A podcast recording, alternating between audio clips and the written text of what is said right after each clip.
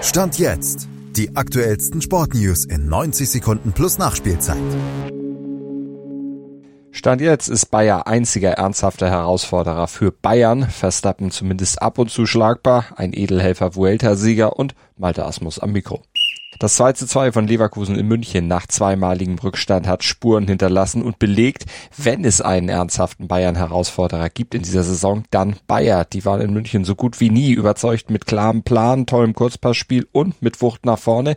Die anderen potenziellen Verfolger fallen dagegen schon ab. RB Leipzig trotz Sieg in Augsburg, der BVB trotz Erfolg gegen Freiburg, denn der war verdammt glücklich und verdeckt, wie viel Arbeit noch auf Edin Terzic wartet, nicht nur um die verlorene Meisterschaft aus den Köpfen zu kriegen, Tja, und Union Berlin ist mit jetzt schon zwei Niederlagen, stand jetzt erstmal raus aus der Verlosung.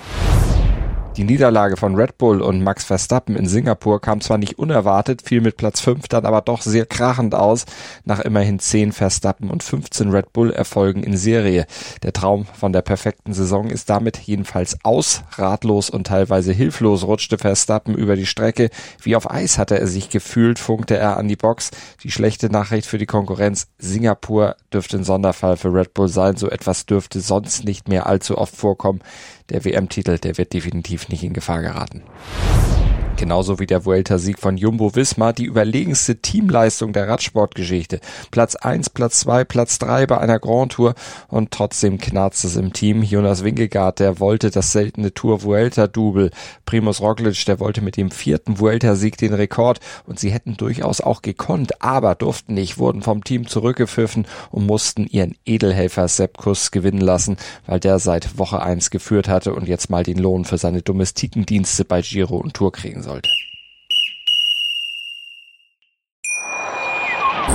Wie baut man eine harmonische Beziehung zu seinem Hund auf? Puh, gar nicht so leicht. Und deshalb frage ich nach, wie es anderen Hundeeltern gelingt, beziehungsweise wie die daran arbeiten.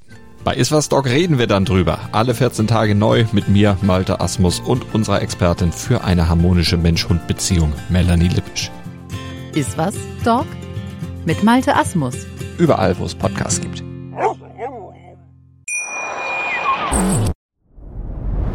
Dir hat dieser Podcast gefallen? Dann klicke jetzt auf Abonnieren und empfehle ihn weiter.